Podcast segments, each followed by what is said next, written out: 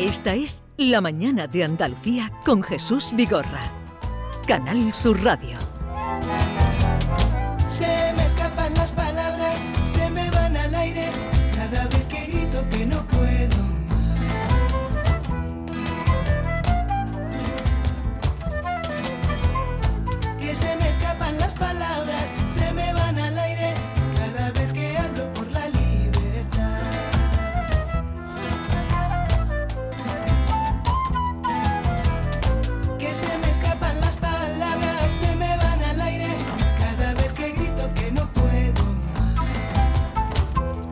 Las palabras y vamos a hablar de, cómo tratarlas, cómo desmenuzarlas, casi como los limpiadores de, de pescado. Con esa precisión que hacen, quitarle las raspas es lo que hace eh, con las palabras nuestro invitado Rodrigo Cortés.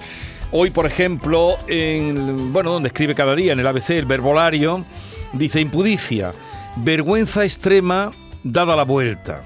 Impudicia, vergüenza extrema dada la vuelta. Y ayer decía cine, hombre, cine, hombre, cine. Sábana puesta a atender al caer el sol. Segunda sección, sortilegio tejido de asombro y espanto. Rodrigo Cortés, buenos días. Muy buenos días, gracias por invitarme. Tú que eres director de cine, esto es lo que sientes que es el cine, sortilegio tejido de asombro y espanto. Eh, sí, eh, creo que casi todos los fenómenos especiales no son particularmente amables, son amables a veces, pero como la vida, eh, son maravillosos y a la vez temibles. Y sábana puesta a atender, esto está muy bien, esto es algún recuerdo de, en fin, de tus primeras películas, quizá, ¿no? Lo de sábana puesta a atender al sol. Sí, so- hace falta el sol como mínimo, como en la caverna de Platón, y alguien que interrumpa la luz para proyectar una sombra en alguna parte. Así que las sábanas parecen lugares adecuados y creo que se siguen usando en los cines, aunque ya no los llaman sábanas. Oye, ¿cuántos años llevas escribiendo el verbolario en ABC?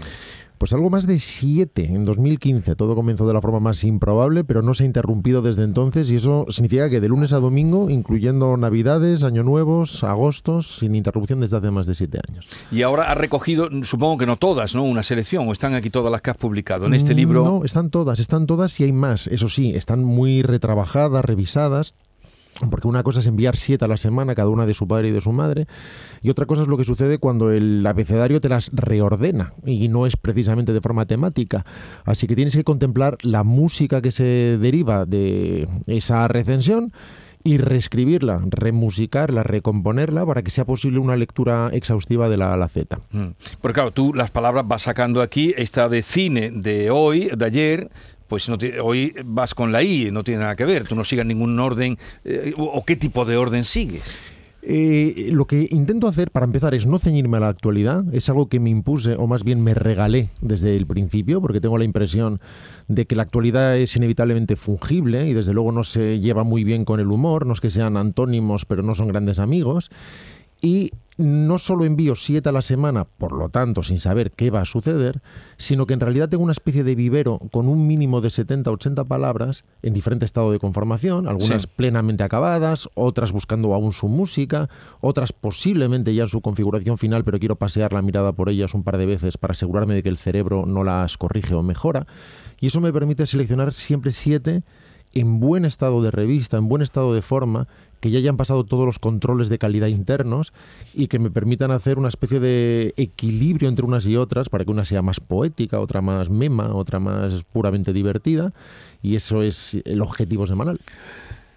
O sea, tienes un laboratorio de palabras. Tengo un laboratorio de palabras y tengo una especie de herbario, por Eh, eso se llama sí, verbolario. herbario, verbolario, herbario, laboratorio. Eh, Rodrigo Cortés, director de cine, eh, ahora se dedica más a la escritura que, que a, a la dirección de películas. De todas maneras, poner una película en pie, eso es una, eso es un escalar eh, el Himalaya, ¿no? Sí, es muy parecido a eso. No, no, no es que me dedique más a la literatura. De hecho, en el propio Festival de Sevilla hace relativamente poco estrenamos la última película, El amor en su lugar.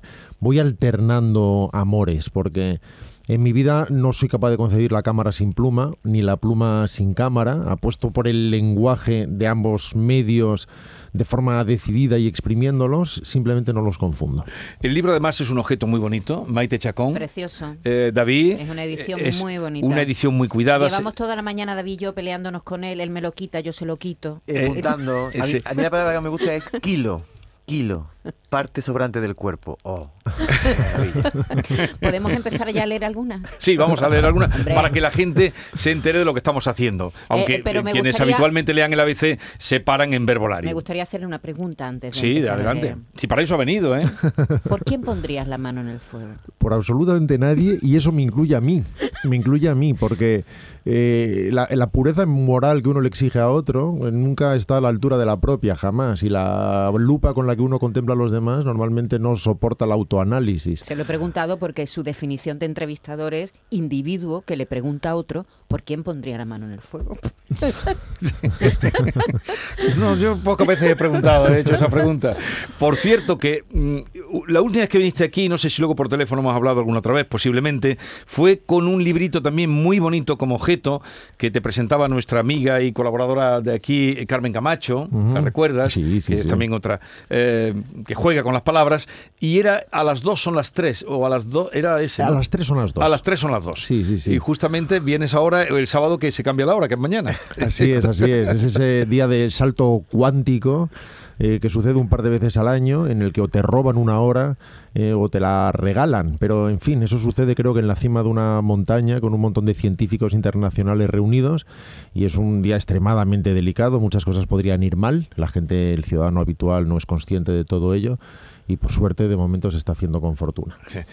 Democratizar. Vamos a ir intercalando palabras de este libro. Estaba publicado por Random House que dice eh, democratizar, convertir algo en mediocre.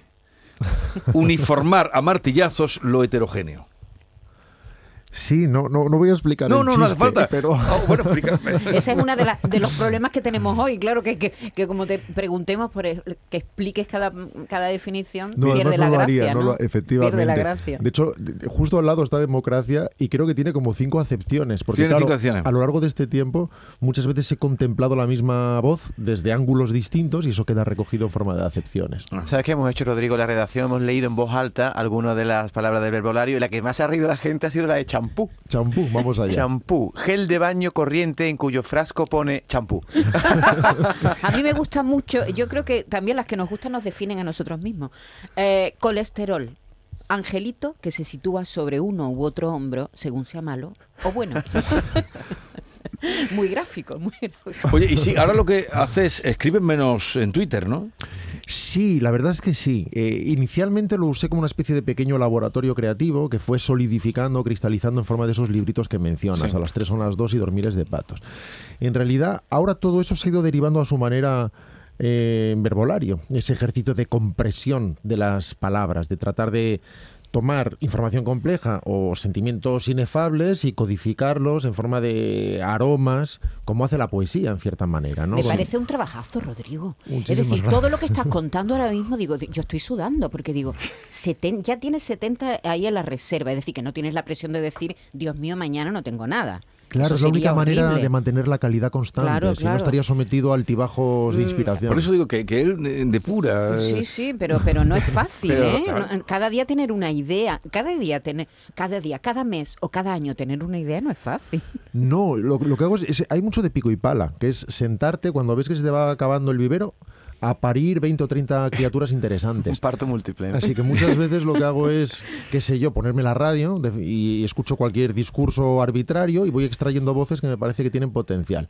Y una vez tengo 20 o 30 de estas, apago la radio y me pongo a enredar con ellas. Veo a ver dónde rebotan dentro de mí. Se parece mucho al instinto cómico, que uno Mm. recibe una pelota y la devuelve como sea, si es posible con efecto, y empiezo a modelarlas. Flauta. Útil de tortura muy apreciado en la escuela pública. Eh, esto homenaje al daño que ha hecho la flauta a la música. Sí, sí, es, es casi peor cuando tienes un vecino que está aprendiendo a tocar el violín, pero... Oye, Rodrigo, ahora que ha dicho Vigorra lo de Twitter, las has liado en Sevilla, porque tu último tuit antes de venir de Córdoba ayer ponías alerta Sevilla. Por cierto, a este tuit ha contestado mucha gente y una chica ha dicho, bueno, menos mal que escribe bien y es guapo, como diciendo, vaya parida. Pobrecito, ¿no? No, es que tu, tu tuit es alerta Sevilla, a ver si podéis ayudarme con un asunto de importancia capital. Tengo o creo tener el recuerdo infantil de un grifo de gazpacho en un bar sevillano, como el de las cañas. El camarero tiraba de la palanca y llenaba de gazpacho un vaso de tubo. Estoy flipando. Esto es lo que has escrito último. Estoy flipándome. Está, sí, sí. Pues me acaban de confirmar que es así. Me ¿En acaban de serio? confir- Sí, alguien recuerda un bar en la Plaza de la Alfalfa. Esto era en torno al 92. Ajá. Supongo que fue un invento que duró muy poco. Sería alguien un- decidió que Típico era de la Expo. típico, de la. Expo. Alguien decidió que era cómodo tirar de la palanca e incómodo todo lo demás. eh, llenar Entonces imagino que tuvo fortuna durante un año, pero me han confirmado varios recuerdos, incluso locales concretos, en que existió ese tirador. Mm, O sea, que igual te das un paseo por allí. Yo no recuerdo. lo- eh, No, fue el primer año que hicieron el gazpacho eh, envasado. Entonces, No en el año sé. 92. En Sí, también. Y puede que le dieran un- una vuelta también más a, a Seguro. Ha sido casi viral, mucho- ¿eh? Lo que has escrito, ¿eh? Te han contestado miles de lo personas. siento muchísimo. Me gusta mucho la definición del libro. Mira, sabio que dice lo que tiene que decir y luego calla. Está bien. Oh. Se cierra el libro y se, y se calla la voz. Está muy bien. Oye, Rodrigo, ¿qué hay en ti de aquel niño? Yo es que era muy parecido con- a ti de pequeño, después no he sido un genio como tú. Me he quedado en periodista aquí de radio. Pero, ¿qué hay de ti, eh, de aquel niño que leía de forma compulsiva y que con nueve años te tragaste la metamorfosis de Kafka? Sí, pero eso merece explicación. Es verdad que me leí la Metamorfosis con nueve años, pero claro, da la impresión de que era un niño con un acceso a las honduras humanas inexplicable. No, yo leí una contraportada que decía que un señor se despertaba convertido en escarabajo. Y eso es perfecto para un niño. Eso no está tan lejos de una película de Spielberg y tenía una portada muy bonita. Así que me leí las aventuras de Gregorio Samsa, que es como yo las entendía efectivamente con nueve años, y en realidad alternaba cualquier tipo de lectura eh, que robaba a mis padres, fuera trópico de cáncer, porque me habían dicho que tenía picardías, luego resulta que no, por lo menos si tienes nueve años no entiendes nada, y lo alternaba con Fray Perico y su, borrico. O sea, no es que fuera un niño precoz, sino que lo leía todo sin discriminarlo. Oye, ¿y qué tiene que ver este libro, Verbolario, bueno, o la idea de Verbolario, con una visita que hiciste a la viuda de Mingote? Mucho, mucho. Y con el propio Mingote a su manera, aunque de forma indirecta e inopinada. Porque su viuda, cuando frisaba ya los 90, me invitó a su casa, yo no la conocía, precisamente porque había leído esos eh, libros que describías antes y que a ella le habían puesto a pensar en Chumi y en el propio Mingote. Ella fue la- en su juventud secretaria de Edgar Neville Sí. eh, Las Vanguardias, Jardiel, etcétera, y quiso conocerme. Y en fin, cuando Isabel Vigiola te dice, o te decía, porque ha muerto hace muy pocos meses, quiero algo, pues tú dices a, la- a su- a las órdenes. Así que fui a su casa y cuando me enseñó la biblioteca de Mingote, ahí estaba una edición muy especial del Diccionario del Diablo de Ambrose Bierce, una edición la más exhaustiva, pero muy difícil de encontrar, ya descatalogada, ni siquiera en el mercado de segunda mano es fácil de, de encontrar. Se lo hice notar, le dije que tenía una edición muy especial y empezamos el tire y afloja habitual cuando uno trata de pagar la cena, en el que siempre guardas la esperanza de que gane el otro, Sí. que es lo que sucedió en este caso cuando ella me regaló el libro. Y al llegar a casa, un poco imbuido por esa vibración, como sucede a veces cuando lees algo que te apetece jugar un poco a eso, elegí unas cuantas voces e imaginé para ellas definiciones. Y Juan Gómez Jurado, gran amigo y escritor Sí. de éxito, Ujú. vio el juguete y decidió mandárselo al director de ABC, que lo convirtió en sección diaria tres semanas después. Así que no hubo ningún plan detrás, como puedes ver. Ujú. Bueno, y, te, y te dieron, bueno, te- acogieron y te dieron todas las facilidades porque estás en una, en una página preferente en el Sí, periódico. En la de Mingote. En, la la, de de Mingote. Mingote, claro. Se supone que es la. Fíjate, al principio, durante los primeros años, era el faldón que cerraba el periódico. Sí. Y, y la verdad es que yo estaba muy feliz ahí. Estaba muy contento porque no había nada alrededor que pudiera contaminar o, o teñir lo que el ejercicio es libérrimo y alejado de la actualidad que era. Después me ascendieron, me ascendieron, me subieron el sueldo y me llevaron a la página estrella del periódico. Y ahora inevitablemente resuena con su entorno. Y claro, tú puedes definir lo que sea. Pero si al lado hay un artículo que de repente es particularmente crítico y se parecen a algo, Sí. puede, pueden encontrarse resonancias que en realidad no están, porque el verbolario está lejísimos de cualquier tipo de aleccionamiento y pretende tener mucho antes gracia que razón. Por cierto, ayer estuviste en Córdoba, hemos visto imágenes con la librería llena. Sí, sí, Eh, estaba funcionando. Y ayer en Granada. Con, También, ¿no? Sí, con la misma inexplicable fortuna. Granada, No, y hombre, no hoy es que me extrañe, mucho cuidado. No, a ¿eh? mí sí, a mí sí. vamos a recordar dónde tienes hoy la presentación en Sevilla. Pues primero será en la Plaza San Francisco a las 7 la presentación y a las 8 habrá firma para cualquiera que lleve libros, camisetas de la selección, balones de playa o toallas. Lo firmas todo. en la caseta número 16 de la librería Palas. Lo- lo- o sea, lo, lo firmas todo, lo que te traigan por delante. Efectivamente. Ah, estaba- había visto aquí una, bueno, todas son, es que siempre tiene esa punta. Eh, lo que no recordaba es ese sentido del humor, porque en la charla que llevamos, la palabra humor es de las que más has repetido y música. Sí, humor bueno, y música. Claro, para mí es muy importante, incluso en el cine, la música es esa melodía interna, es el ritmo, es eso que articula el montaje, incluso la propia escritura, el conocimiento intuitivo de las inflexiones y de los cambios de tempo. Y para mí eso es escribir. De hecho, la definición de verbolario de escribir es reescribir, que es cuando empieza todo ese trabajo de pulido y de recomposición. Y por cierto, la definición de reescribir es quitar, porque en gran medida eso es lo que sucede cuando sacas la pulimentadora. Eh, dices aquí, por ejemplo, cordura, represión de la opinión.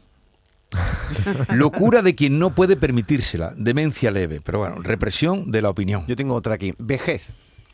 Que ahora estamos frisando todo un poco. Etapa que alcanza el ser humano cuando empieza a sentirse joven. me ha encantado. Ahí está. Y Eh, me gusta mucho, ahora que va a llegar ya la lotería de Navidad, lotería, impuesto que paga, que pagan quienes no saben de estadística. Esta me gusta porque esta ya sabéis lo que yo pienso. Bueno, lo que pienso. Cocinero, estrella del rock que sabe hacer mayonesa. Tu objetivo, Rodrigo, es que cuando leamos una definición nos quedemos dos, dos, dos- dos segundos ojipláticos y después ya racionamos, ¿no? Bueno, es así, es un proceso. Te pongo un ejemplo y, y en una definición de una palabra que se define con una única palabra también.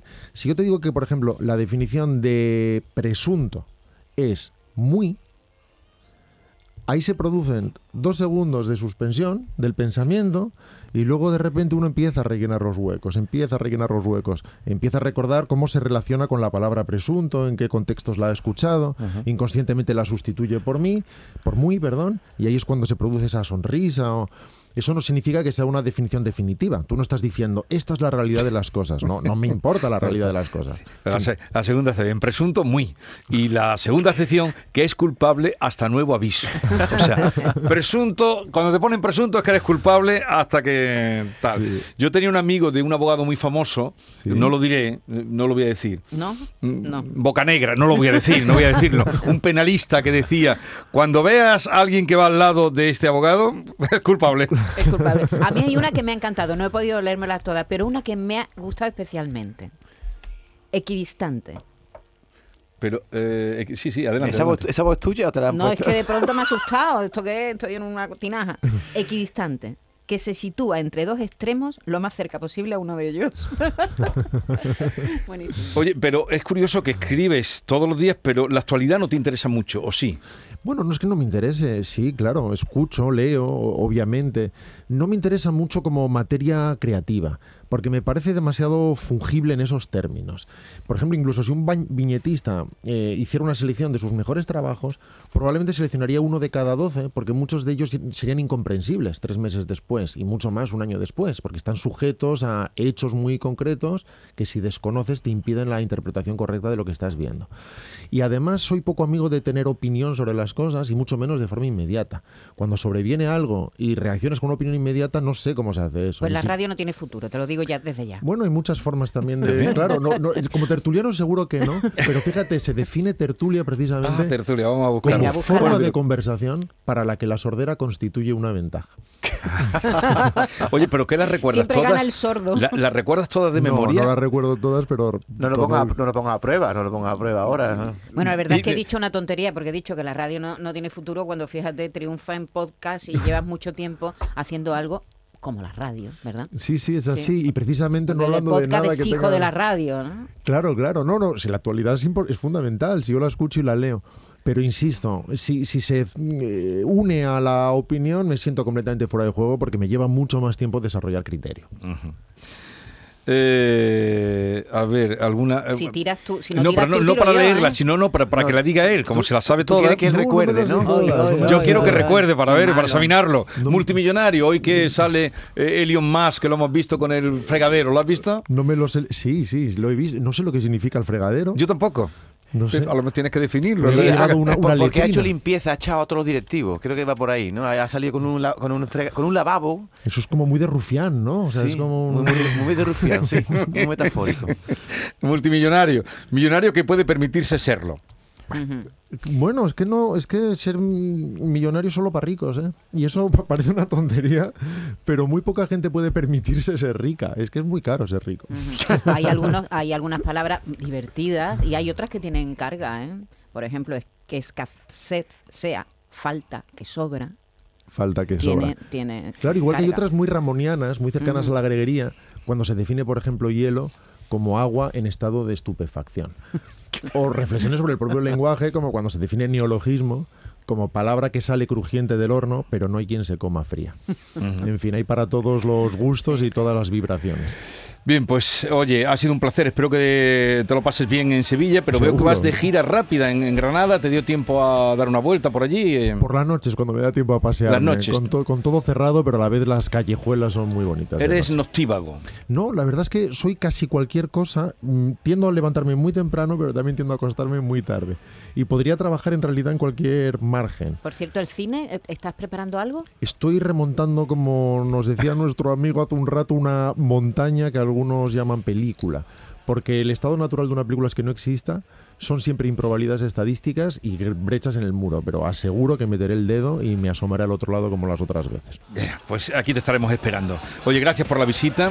Ya lo saben, esta tarde, ¿la hora me la has dicho o no? Siete. A las 7 A la las siete. presentación, a las 8 la firma. Un libro muy bonito que sirve también de regalo o como objeto. eh, es mm, pues por su contenido interesante. Ya han visto lo que hemos explorado por aquí, pero también como objeto. Es mm, esto lo manda, lo controlas tú. Sí, o sea, te, te lo tienen que aceptar. Sí, pero, que- que desde el principio. cuidas que el diseño. Claro, porque es un acto de homenaje a la palabra, pero también al libro. Al libro como objeto, remedando casi un diccionario escolar de pasta dura, con ese forro de tela, ese hilillo, ese marcapáginas de tela como las viejas Biblias o viejos diccionarios, o la impresión a doble tinta, precisamente para que se pueda ver con los ojos, pero también con las yemas de los dedos. Por eso es efectivamente un objeto muy regalable, tal como has dicho. Eres un clásico. Soy un clas- Bueno, la definición de clásico de verbolario es que es moderno siempre. Ah, totalmente de acuerdo. Oye, muchas gracias por la visita, Rodrigo Cortés. Gracias a vosotros. Adiós.